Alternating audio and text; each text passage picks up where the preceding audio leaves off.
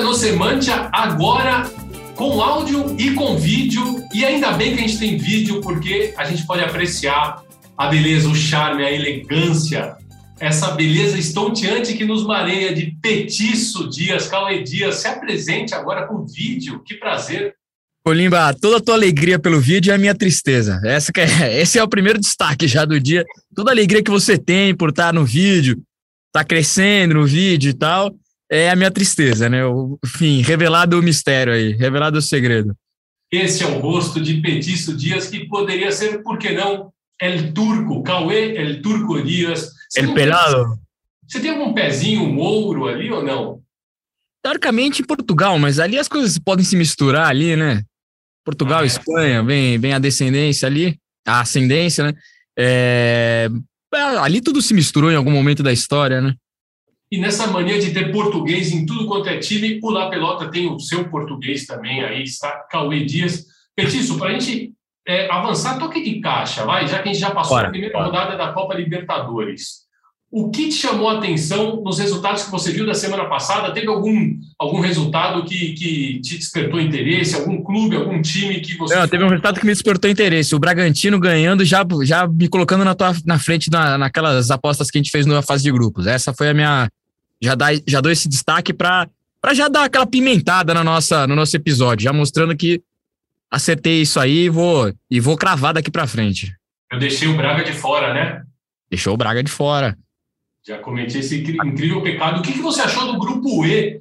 Porque a derrota do, do Corinthians para o Always Red lá em La Paz e a vitória do Deportivo Cali meio que condicionou as chances. Eu acho que Boca e Corinthians vão brigar por uma vaga aí. O grupo mais surpreendente, o grupo mais surpreendente é, fez ao, né, foi o contrário de tudo aquilo que a gente imaginava para esse grupo, sem dúvida. É, fiz essa, esse, essa brincadeira do destaque do Bragantino muito pelas nossas apostas é, nessa fase de grupos. Mas eu acho que a surpresa morou ali no grupo E mesmo, em que os dois favoritos já foram derrotados logo na primeira rodada.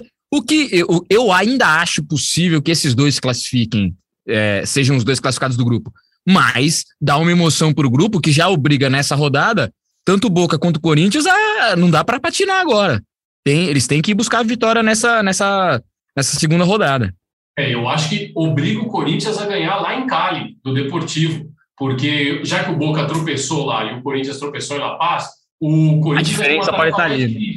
É, porque o Corinthians vai precisar ganhar em Cali e o Boca vai precisar ganhar em La Paz para recuperar esses pontos. Imaginando que o Boca ganhe em Cali, ou que o Corinthians ganhe em Cali, o Boca vai ter que ganhar lá em, em, em La Paz, lá no Hernando Siles. Só que eu acho que a tarefa do Boca é um pouco mais fácil, apesar até porque o Corinthians não jogou nada contra o Alves Red. É, eu, eu, isso que eu acho. É difícil jogar lá, mas acho que o Corinthians foi, foi aquém, né? Foi muito aquém do que podia, do que, do que se pode jogar lá, né? E aí eu acho que eu queria que você comentasse esse jogo aqui, porque realmente é, eu lembro que eu participei até é, do podcast do Kleber Machado, hoje sim, e lá conversando eu dava um destaque, o pessoal estava muito entusiasmado com o Fortaleza, e eu também estava, mas eu disse, o jogo contra o Colo-Colo é fundamental, porque é uma troca direta e o, e é. o Fortaleza perdeu.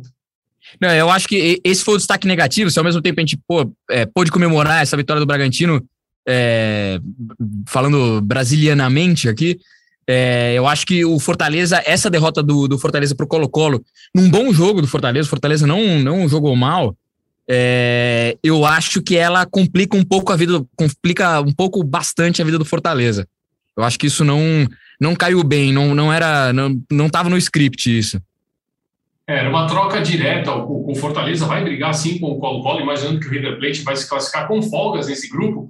O Fortaleza vai disputar com o Colo-Colo e perdeu em casa. Imagino que em Santiago para recuperar pode vir uma epopeia, mas é bem mais difícil. É difícil, claro. O Fortaleza tem conseguido, é, tem sido consistente. Isso dá um pouco de esperança de que pô, vai lá jogar no Chile, futebol, as coisas acontecem. Mas é, não precisava dessa dor de cabeça logo de cara, né? Ela, ela realmente foi um resultado bem bem complicado, bem incômodo você já largar. E é isso, você já larga pressionado, você já vai para a segunda rodada precisando de resultado. Então é, é, acho que isso esse foi o ponto talvez negativo aí dessa, dessa primeira rodada dos brasileiros. O América na derrota pro, pro Del Valle. Mas aí é, é um pouco do jogo. O América, por, por tudo que já fez até aqui, é, é difícil você falar isso, mas o América já, já venceu a Libertadores dele ao chegar nessa fase de grupos, poder fazer um clássico local agora contra o Atlético É, é, acho que a, a, o América agora, ela, ele vai. O que vier ali é um pouco lucro. Claro que ninguém. Todo torcedor quer mais, todo jogador quer mais, mas me parece o, o América um pouco mais. Uh, se eventualmente viesse eliminado nessa fase de grupos, cumpriu sua missão é, com, muita, com muita galhardia. É, e o América que eliminou dois times que eram favoritos, tanto o Guarani do Paraguai quanto o Barcelona de Guayaquil eram favoritos a entrarem, eram favoritos contra o América, o América realmente foi bem. E agora eu queria te perguntar qual foi o pior jogo dessa primeira rodada e por que foi Olímpia e Cerro Portenho? eu ia falar, por que, que ele tá. Eu, eu imaginei que você tava com algum com alguma candidatura aí. Foi disparado pior, né? Vendo, lendo depois notas e coisas do jogo, cara, foi todo. Não teve um ser humano que. Não sobrou um elogio para alguém ali. É de onde mais se espera que não sai nada mesmo, né, Capo? Não tem. Olha, foi um jogo. Clássico, né? Assim, pô, vai parar, vai, vai parar o Paraguai, vai tudo, vai todo mundo olhar. E aí, mas é um pouco disso também. Jogos assim, na primeira rodada, você não pode ceder nada para. É, é muito complicado. Você vai, você vai se precaver de todas as formas possíveis. Não vai se arriscar, porque esse empate, a situação do jogo, amplia um pouco a situação para todo mundo ficar bem ali, né? É, lembrando que esse jogo uh, não foi a primeira vez, inclusive Olímpia e Cerro Portenho se enfrentaram diversas vezes na, na, na, Copa Libertadores, até porque naquela, naquele começo, né, quando a Libertadores tinha aquele começo da, da, da quando era da forma, do formato que ela era disputado antigamente, eram apenas dois, dois países por grupo, né? Então, muitas vezes você tinha clássicos mesmo. A final do ano anterior do brasileiro, muitas vezes repetia no ano seguinte na Libertadores. Então você tinha. É, muitas vezes aconteceu isso de, de você ter grandes jogos ou grandes clássicos, especialmente é, Paraguai, Uruguai, que normalmente você já sabe, 90% das vezes vão ser os, os mesmos dois times classificados ali, né?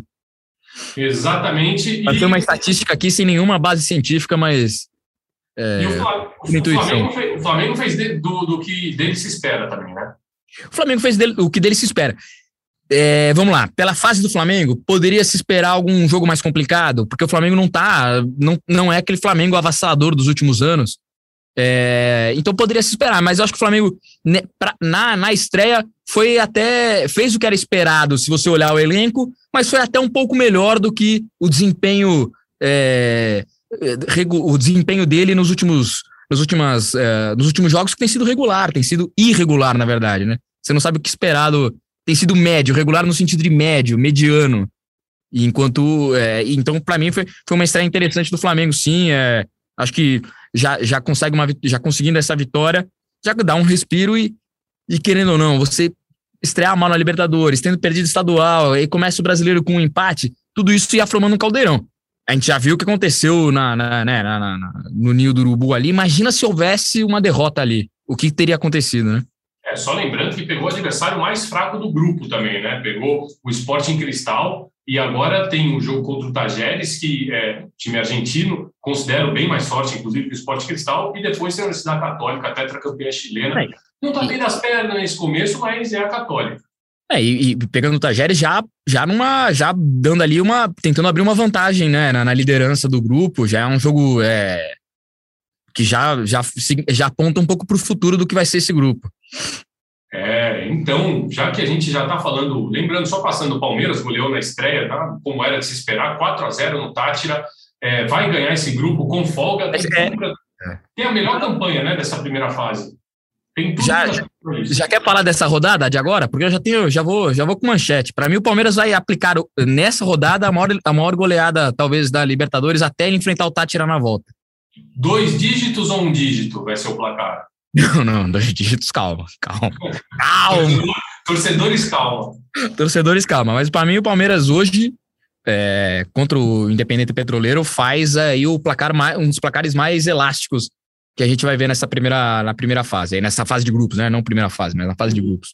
Estou muito ansioso para ver a, a, os bastidores, para ver o encontro da Leila Pereira com a Jenny Montanho, é, as duas presidentes mulheres dessa Copa Libertadores, Jenny Montanho, que tem uma história muito combativa lá no futebol boliviano, é, uma, é uma, um personagem muito importante, inclusive político, da Federação é, da, da, do Futebol Boliviano. Na última rodada, ela acusou o árbitro que apitou o jogo da derrota para ela, pro, do, do Independente Petroleiro para o Always Red, de ser um árbitro da federação, que era um árbitro torcedor do Always Red. A gente sempre lembra que a Federação Boliviana é presidida pelo Fernando Costa, ex-presidente do Always Red. Ela saiu disparando a morte. Mulher... Ex-presidente e homem forte ainda, né? O, o homem é o filho, né? Que tá Andrés Costa. Exato. Exato. 25 anos de idade. O que, que você fazia com 25 anos de idade, Cauê Dias? Eu já estava aqui, viu? Já estava aqui na TV Globo. Você, você já estava vagando pelo mundo. Eu estava aqui, paradinho, sem graça. Não, mas você, você já era figura emérita do, do time do cachorro velho, é isso? É esse? Já tava, é, não, já tá, ali já estava já tava mostrando que o cachorro velho, você começa cedo o cachorro velho, já estava ali parado, já, já tinha aposentado as minhas chuteiras e ido para o time de veteranos. Cachorro velho, que é o time de veteranos dos jornalistas, do, do, curso de jornalismo da PUC, não é isso? Da comunicação, é, da comunicação. Da comunicação da PUC. Então eu também, eu tô contigo, eu acho que o Palmeiras hoje aplica a maior goleada e me surpreendeu o empate entre Independente Petroleiro e Emelec é, no outro jogo desse grupo, porque eu imaginava que o Emelec tivesse mais facilidades contra o Independente Petroleiro, mas Jonathan Cristaldo fez o gol. Jonathan Cristaldo fez o gol lá do Independente Petroleiro, hoje vai estar no banco, né? É, eu, eu, assim, é, é, claro que surpreendeu o Petroleiro, tô sendo, tô sendo mais ousado de prever essa goleada. O, o Independente foi bem na, na, primeira, na primeira, foi bem. Conseguiu um resultado talvez aí surpreendente, mas acho que quando você olha o, o, os times, o Palmeiras, pela fase que tá, é, pela, pela, confiança que tem como, como atual bicampeão, enfim, me parece que eu acho que o Palmeiras, nesse primeiro, é, é, é ele teve que começar a temporada muito forte, porque ele já tinha o Mundial, ele já tinha a Recopa. Palmeiras, acho que o, talvez o problema do Palmeiras esteja um pouquinho mais para frente, é, por ter usado o turbo no começo da temporada, talvez ele, ele tenha, ele seja um, ele fica um pouco mais regular ali na frente. Hoje, nesse momento, o Palmeiras, ele tá sobrando em relação a quase todos os outros times. Só o Atlético que eu vejo é, jogando bola parecida. E, e, e, eu acho que quando a gente olha no todo da Libertadores, eu, eu acho que o River, é, eu, eu acho que vai, tá, vai vir muito forte lá na frente.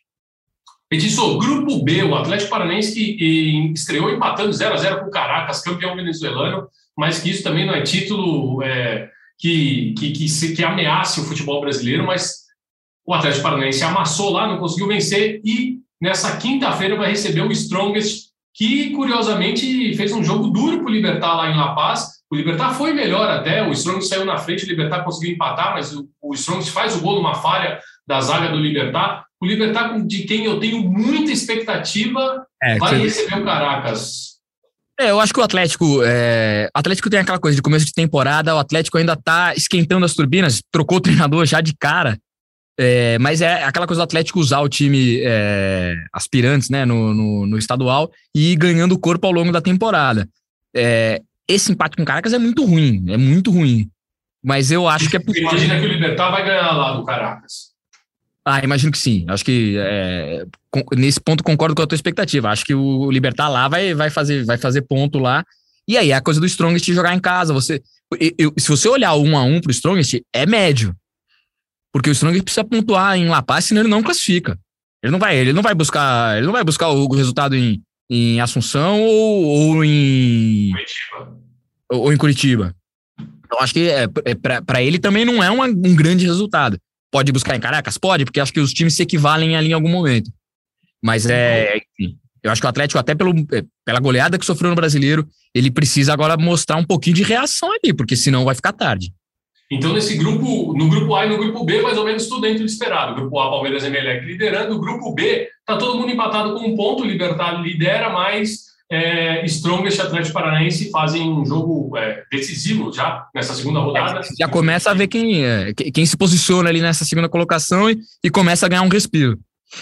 E aí a gente chega no grupo C, o grupo do Bragantino, que estreou bem 2 a 0 em cima do Nacional. É, o último gol do Hurtado, com um passe do Johan maravilhoso, o primeiro gol do Ítalo. É, Bragantino que estreou na Libertadores, é, estreou de uma forma vencendo um tricampeão o torcedor do Nacional que veio em peso para a Bragança Paulista, tinha bastante gente Nacional, foi até curioso ver ali a torcida Nacional no setor visitante lá do Nabia Bichedi, que tem um dos nomes de estádio que mais rimam. Você conhece algum outro estádio que tem um nome que rime todos é, os seus nomes próprios? Nabia Bichedi. o que me impressiona, Léo, é já teve quantos nomes já, aquele, o mesmo estádio já, já, já teve, né? Já passou, já foi Marcelo Stephanie, Nabia Bichedi, aí uma época mudou, voltou. É verdade, foi Marcelo Stephanie, é verdade, você tem razão. E, e aí, é, essa, essa rodada já é um pouco mais difícil para o Bragantino, porque vai visitar o Vélez em Buenos Aires, o Vélez que tomou um solavanco do Estudiantes na primeira rodada, e olha que a gente alertava, olho com esses Estudiantes do Russo Zelinski, que o time é bom, está bem no Campeonato Argentino, está bem também na Libertadores, apesar que eu apostei no Vélez.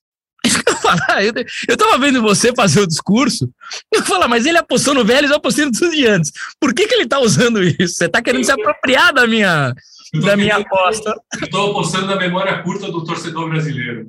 É isso, apaga, apaga o último episódio. Não, é, é agora vem, vai para um jogo complicado. E eu acho que é aí que o Bragantino tem que começar a mostrar, mostrar um pouco a cara. Um time que foi finalista da Sul-Americana, não, não, não tem tanto. Já mostrou que tem sabe como lidar com, né, nas competições continentais, sabe como lidar é, dentro e fora de casa. Acho que até pelo estilo de jogo, é um time muito rápido, né? O Bragantino sempre tem um time muito rápido. Eu acho que ele é, ele é um time, às vezes, mais perigoso de se enfrentar, é, dando. É, quando você ataca e dá, e dá campo ao Bragantino, eu acho que fica mais complicado pelo estilo de jogo do, de muita velocidade. E e com, eu acho que o Braga, o Braga só, não só pela primeira vitória, mas por esse estilo de jogo, pela, pela importância que tá dando para Libertadores, jogou, jogou ontem pelo Campeonato Brasileiro, poupando um monte de peças. Eu acho que o Bragantino é, se posiciona bem num grupo que é o grupo mais equilibrado, mais complicado, talvez o mais renhido ali desse, dessa fase de grupos. É, eu concordo com você. Grupo C e Grupo G, o grupo que estão os dois paraguaios, Colom e também o Penharol são bem difíceis. E o outro jogo desse grupo, lembrando que o Bragantino vai a Buenos Aires na quinta-feira, o outro jogo desse grupo que acontece amanhã, quarta-feira, Nacional Estudiantes, tem uma história curiosa aí, porque é um clássico, é um clássico platense, já que a torcida do Estudiantes tem uma amizade histórica, uma relação de amizade histórica com a torcida do Penharol. Inclusive, Los Leales, que é a barra da torcida dos estudiantes foi criada e foi toda organizada por um torcedor do Penharol. Já tem muito tempo essa isso. É, então... Essa eu não conhecia, não sabia. É, é, um, é um barra do, é um barra carboneiro que, que, que agita lá. Um barra, um barra carboneiro. Também a história é muito bonita, que saiu voado lá do Uruguai, porque estava sendo. tinha pedido de captura, como eles gostam de dizer, né, na, na, Bacia do Prata. Tinha Sim. pedido de captura da, da polícia de eh, Montevideo, acabou cruzando o charco, foi para La Plata lá começou a frequentar os jogos do, do Estudiantes e ele acabou montando a barra do Estudiantes, a Los Leales, existe uma relação histórica de amizade, e aí tem um Nacional Estudiantes que, acabou virando um clássico por conta das torcidas, e já é um tudo ou nada para o Nacional, né? É importante, o Nacional precisa agora pontuar e ir bem contra Estudiantes, porque é isso, num grupo como esse, você chega, na, chega à terceira rodada com um ponto ou nenhum ponto, tua vida começa a, começa a ficar bem complicada, né? É, e eu acho assim, o Nacional vem de uma goleada no Campeonato Uruguaio, mostrou, mostrou reação, né? Mostrou que tá vivo. Mas agora, eu, eu acho que esse grupo vai ser decidido só na última rodada. Eu, eu, não, eu não imagino que ninguém vai conseguir abrir muita vantagem nele para poder chegar na última rodada respirando. Ah, tô tranquilo. Acho que vai ser muito. É, então, acredito que é possível que o Nacional, por exemplo, vence estudiantes e o grupo vá se embolando. Eu acho que eu não. É, até pelo histórico é, da Libertadores, eu acho que esse grupo, as coisas não vão se clarear muito rápido. Nacional de Pablo Repeto meteu 6 a 0 no Boston River na última rodada do Campeonato Uruguaio. Curioso que o centroavante né, do Nacional hoje é o Emanuel Gigliotti, aquele que perdeu o pênalti contra o River, para o Vero. É, o Nacional. Tava lá. Tava lá, Petiço? Tava lá, tava nesse jogo aí. Sul-Americana, Boca e Boca e River, semifinal da Sul-Americana de 2016, né? Gol do Piscolite, 1x0 pro River. Jogou muito o Piscolite, jogou muito Para mim, esse é o jogo da, da, em que a chave vira, assim, em que a, em que a coisa muda entre, os entre esses, nessa rivalidade aí. Em que o, a paternidade. É, é, é, quando o cara vai no cartório, sabe? O cara, oh, mas registra aí, que esse aqui vai começar. Aliás, eu tô precisando ir no cartório, viu, Petiço? Depois você me diz quando. Tem novidade aí? É, tô, você, você me informa depois dessas coisas de cartório que eu sou ruim. Agora, você que sabe tudo, por que que Piscolite não jogou o que ele sabe no Vitória. Foi uma das decepções que eu tive, porque quando veio eu achei uma, contra... uma baita contratação para o Vitória e, enfim, é... acho que a gente já viu algumas peças que funcionaram muito em alguns lugares e, não funcionaram tanto aqui no Brasil. É, a, gente, a gente já chegou a fazer um episódio, né? Pro, é, ou, ou, prometeu fazer, vamos fazer ainda. O episódio, caras que a gente viu jogar muito lá fora e que aqui foram um fracasso. E, e, e óbvio que a gente... você ficou decepcionado com o Ricardo Centurion. Eu, eu fiquei decepcionado, você ficou deprimido com a atuação dele. Porque você, forte, você foi a que mais defendeu ele. É, é. A gente vê, a gente já falou do Chumaceiro, por exemplo, que é um cara que, que parecia que podia, né? O Schweinsteiger do. É, e aí que não funcionou tanto. Enfim, a gente, a gente já prometeu e acho que vale fazer um episódio depois sobre caras que, caras que vieram de fora e que não, que não renderam ou que pô, foram um fracasso aqui. E o Piscolite tem, tem um verbete nesse, nesse, nesse nosso episódio. Tem, tem, com certeza. E também nesse mesmo episódio a gente vai falar de caras que não deram certo lá fora e só deram certo aqui. Quer dizer, lá fora, por exemplo, o país de origem, como Hernan Barcos, Dario Conca, é o Montijo. Até, Cara, boa, boa, boa, boa, boa contra-capa, bom contra-ataque em relação a isso, é verdade. Caras que são reconhecidos é, aqui e tem muito mais nome do que, do que nos países de origem. O Dario Conca tem uma matéria do Olé clássica que diz assim: conheça o argentino que ganha mais do que o Messi. E o Dario Conca já era o Dario Conca. Já estava ganhando lá na China, né? Já tinha brilhado aqui e, e, e, e, tinha feito um contrato maravilhoso lá na China, né? Pois é, mas vamos passar para o grupo D, que é o grupo é, do Atlético e do América, que nessa quarta fazem o Clássico Mineiro pela Libertadores. Quarta-feira, 9 horas da noite, Atlético e América. Esse grupo me surpreendeu, de certa forma, a vitória do Del Valle, mas eu vou te dizer uma coisa, porque eu apostei no Tolima e eu já vou até começar a me defender, porque eu sei que você vai me acusar levianamente, mas o Tolima fez um baita jogo com o Atlético Mineiro, Petis. Fez, fez, não, mas é nesse ponto eu te, eu, eu, eu, te permito essa defesa, porque é verdade, fez um jogo, é, não, não, foi, não foi passeio, né? Não deixou atropelar, mas o Atlético está muito superior, assim. Acho que esse é, nesse ponto aí, o Atlético vai passar com facilidade né, nessa fase de grupos. Eu vejo o Atlético indo brigar lá na frente, assim. E até, e até pela importância, ontem a gente estava comentando antes de começar a gravar. É, antes, é, ontem o Turco Mohamed participou do, do Bem Amigos e acompanhando o programa ficou claro assim, a importância que o Atlético, que, com todo o investimento que o Atlético tem, a importância que o Atlético dá nesta temporada para a Libertadores. E aí, na quarta, a gente vai ter o clássico que vai resolver a minha e a sua vida, porque Independente Del Vale e Tolima, aí eu quero ver. O Tolima vai ter que visitar o Independente Del Vale, o jogo vai ser em Guayaquil.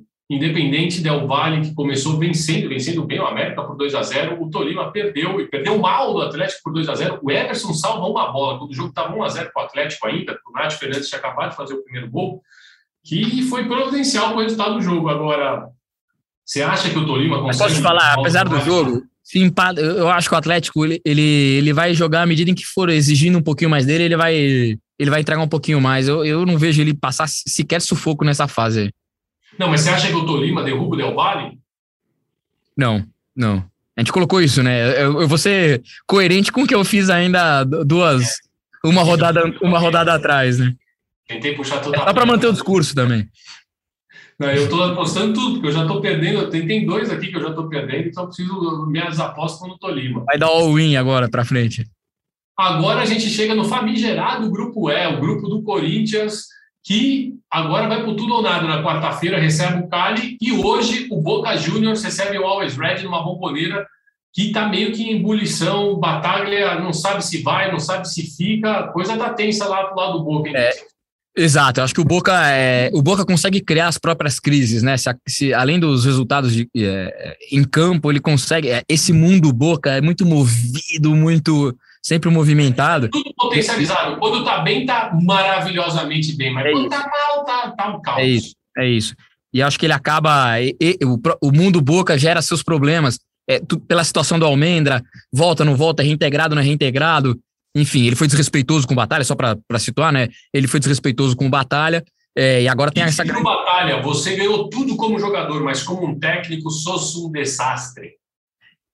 Enfim, um jogador dizendo isso pro treinador. E, e, e, e aí, de, certa forma, se percebe um movimento de colocá-lo na reserva para jogar, né? Na, na, no time aspirantes ali, para colocar para jogar com, com o Ibarra, com. Enfim, você começa a ver um movimento tentando voltar o cara pro time. E, e depois do que ele fez, é assim, se ele volta, é, e o Batalha já deu declarações falando isso aqui, essa linha eu não cruzo, né? Não, que ele não, não, não topa essa volta. Me parece que tem um pouco, de, uma, de alguma forma, também alguém esquentando ele ali. Porque se você tá fechado com o treinador, você fala, esse cara não joga mais aqui, acabou, não, seja onde for, né? Então acho que o Boca acaba criando suas próprias. É, traz seus fantasmas para dentro, embora eu acho que hoje vai, vai passar com tranquilidade é, pelo, pelo Always Red em casa. Assim como o Corinthians também parece que viveu uma semana que ele mesmo criou uns problemas para ele próprio, né? Parece. Que mundo tão parecido. É verdade. Então, essa, essa coisa de, de times muito fortes, muito populares, muito que despertam é, paixões em geral ali, é, eu acho que isso mexe com, com, com esses dois times. E, e, nesse ponto eles se parecem porque eles têm que ir para tudo ou nada, mas eles têm jogos importantes em que eles não podem mais vacilar, é, envoltos em crises não vieram do só do campo, né? Mas acho que o Corinthians, a atuação do primeiro tempo contra o Botafogo dá uma dá alguma linha aí do que o Corinthians precisa fazer nessa mistura de jogadores muito bons, mais experientes, com uma com um pouco de fôlego da, de, de um time mais jovem. Perfeito. O grupo F, então, agora o grupo do Fortaleza ainda mais decidido. Agora Fortaleza vai visitar Buenos Aires, vai enfrentar o River. Parada complicadíssima. Dá para esperar alguma coisa diferente lá? Ah, eu, eu, eu, acho que assim, é isso que a gente estava falando. O Fortaleza foi consistente nos últimos tempos, né, na, nas últimos anos, especialmente na última temporada, é, campeão da, do Nordeste, é, mas vai enfrentar, para mim, um, um, time que só é, rivaliza ali com Palmeiras, Atlético e Flamengo na, nessa, nas, na possibilidade de título. Então, é, qualquer resultado, é, um empate lá, eu acho, eu acho que o Fortaleza tem que tem é, é um bom, é um bom resultado para o Fortaleza o empate lá, apesar da derrota em casa, né? Não é aí que o Fortaleza vai se recuperar, me parece. Claro, podendo ganhar lá, é ótimo, mas não é não é esse jogo que vai dar ao Fortaleza é, a possibilidade de virar o, virar o jogo lá na frente, né? Virar é, a tabela lá na frente. Então, é, é eu acho que o Fortaleza. É, o, o estilo do Voivoda não é muito de, de ser precavido, mas acho que nesse jogo não, não, eu não iria para o desespero, não, não iria para o all-in nesse jogo aí. Pois é, tá tudo. A história tá montada para o Fortaleza ter, ter uma noite épica lá. O grupo G é o grupo que não tem brasileiros, né? Então a gente, o Cerro pega o Colombo, o Penharol pega o Olímpia nessa próxima rodada, que clássico Penharol e Olímpia. E no grupo H, o Flamengo vai receber o Tajeres hoje, duelo de técnicos portugueses. Pedro Caixinha, que chegou para substituir Guilherme Arrojos, é, o Guilherme que substituiu o Cacique Medina, mas teve um, um começo de temporada derrapante, recebe agora o Flamengo. Te chama atenção dois portugueses num, num, comando de dois times numa competição sul-americana? É, acho que isso tem sido muito comum, né? Tem sido cada vez mais comum. Você vê, no Brasil a gente tem quantos clássicos por duelos portugueses, né? A primeira rodada já tinha o, o Palmeiras e Corinthians, o Botafogo e Corinthians, é, já num duelo de treinadores portugueses. Eu acho que é, é vai, vai acontecer mais. Quem foram os últimos três campeões da Libertadores? Foi Palmeiras, Palmeiras e Flamengo, Jorge Jesus, Abel e Abel. Entendeu? É natural que isso vá refletir é, na escolha de outros times. No Brasil já acontece. Eu acho que lá fora, além de tudo, é, a gente tem. Quando, normalmente a gente fala de escola e parece. É, a gente junta todo mundo no mesmo balaio. Mas aqui no caso de Portugal, a gente já viu isso, né? Você mesmo já fez matéria sobre isso. A gente viu que existe de alguma maneira uma escola, que isso foi é, de alguma maneira criado, é, não, foi, não, não, foi ao acaso que começaram a surgir treinadores portugueses é, com bom resultado ou, ou, com bons resultados no mundo. Enfim, então eu acho que é, é, possível falar de uma escola e é natural que isso aconteça quando você tem é, um domínio em três anos seguidos de treinadores portugueses. Lembrando que a gente ainda tem o português Renato Paiva no comando do Empresa del Valle e tem o Ismael Rescalvo, que é um espanhol é, do outro lado, lá né, no comando você, do Emelec. É, espanhóis já, já, já circulavam mais é, na, na, na, na, na, nessa América hispanoparlante, é, já, já, já rolava mais um pouco isso, até pela facilidade da língua. Acho que isso tudo também são, é, é, é são fatores que ajudam a explicar a presença de espanhóis. Os portugueses agora, é, desbravarem essa fronteira além de Tordesilhas ali, eu acho que essa é a, essa é a novidade que vai e, e acho que é reflexo do, do, sucesso deles nas últimas competições. É, foi por isso que o Tajeres foi buscar. E agora, no pique, como dizia Roberto Avalone, saudoso Roberto Avalone, Copa Sul-Americana, Petiço. Vamos para o grupo dos brasileiros. O Racing é, vai receber o Cuiabá. O Cuiabá e o Racing lideram um grupo, estreou bem o Cuiabá, mas hoje a parada é muito difícil para o Cuiabá, né? Ah, não. É, hoje é aquele. É, é, o problema é que na, na Sul-Americana você não tem muito descarte, né? Não é aquele jogo que você. Ah, esse aqui, esse aqui eu posso contar, porque só classifica um. Então você não pode descartar esse resultado, né? Você, você tem que ir para todo jogo como, é, como decisivo. Mas é uma parada bem difícil, bem difícil. Acho que esse, esse é o grande jogo da primeira fase. É, eu diria mais, talvez o grande, seja o grande jogo da história do Cuiabá, se você olhar como. É, ah, como, como possibilidade continental, talvez seja o grande jogo da história do Cuiabá. Vai visitar o cilindro de Avejaneiro. O Santos começou perdendo, pro, começou mal perdendo para o Banfield, já complica um pouco a situação, mas era de se esperar. O Banfield realmente ia ser o adversário do Santos nesse grupo. E a, e a situação, a, a, o momento do Santos é complicado. Então, é, eu acho que o Santos na Sul-Americana, é, eu acho que não faz sentido para o Santos gastar energia ou, ou se preocupar tanto com o que vem acontecendo na Sul-Americana. Acho que o Santos precisa mais olhar o brasileiro, é, com preocupações, com precaução, porque na Sul-Americana, além dessa derrota, que era assim, é, é, esperado dentro da fase. Você olha lá a tua tabela na fase de grupos da Sul-Americana, é, esse jogo aqui é o jogo mais provável de derrota, beleza. Mas é, é eu acho que isso indica um caminho para o Santos que a Sul-Americana talvez seja. Vamos ver o que dá e não jogar as fichas lá, né? É, hoje é o torneio que lhe cabe, mas nem tem que apostar tanto. O São Paulo começou bem, começou vencendo fora, mas passou um sufoco. Assim Ele jogou mal, né? E começou mal, porque começou ganhando e tomou empate. São Paulo e Inter tiveram atuações preocupantes, né? É, mas acho que o, o, o, no final eles bifurcaram ali, né? Os, os dois jogaram mal, mas aí o Inter tomou um empate que é ruim. É óbvio que o empate é ruim, mas é, é, é, é isso, isso não é, é, E o São Paulo se safou aos 40 do segundo tempo, 40 e 41 do segundo tempo, mais ou menos, é, de um empate que também seria, não seria bom, porque o, pela fragilidade que o Ayacucho mostrou, quem for lá vai pontuar. Acho difícil é, o, Everton, por exemplo, ir lá e não pontuar. Não sei se vai ganhar, mas vai pontuar quando jogar. Quando jogar. E, e o São Paulo, além de tudo, teve a vantagem de poder jogar em Lima, né? o que facilita um pouco o deslocamento.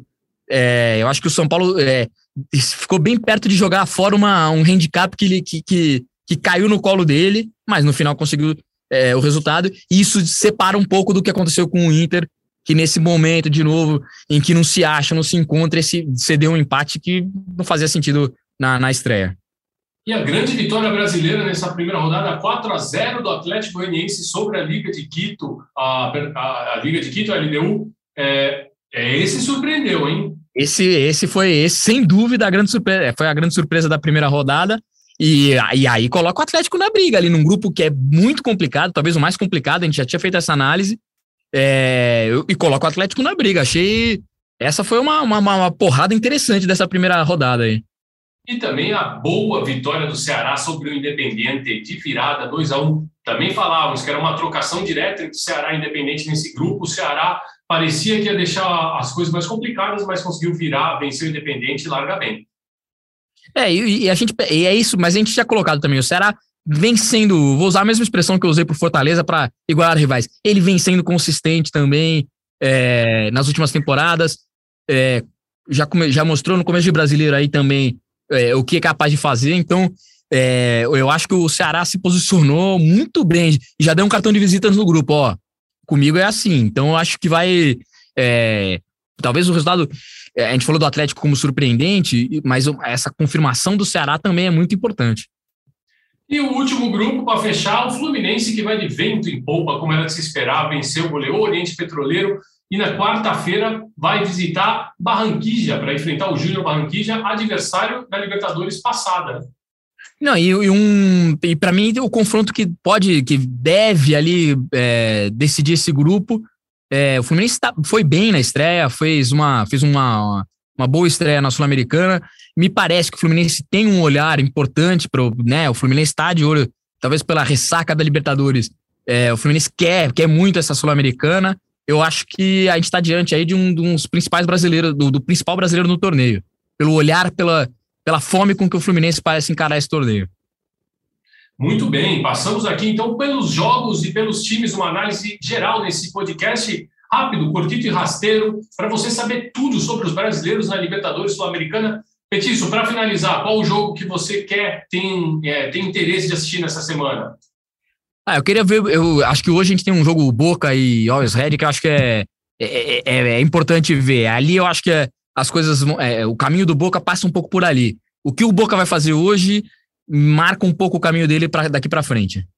Eu estou muito ansioso por, por ver o Fortaleza no Monumental de Nunes e também o Braga lá na, na Fortaleza de Liniers. Vamos ver o que, que dá, né, Petis?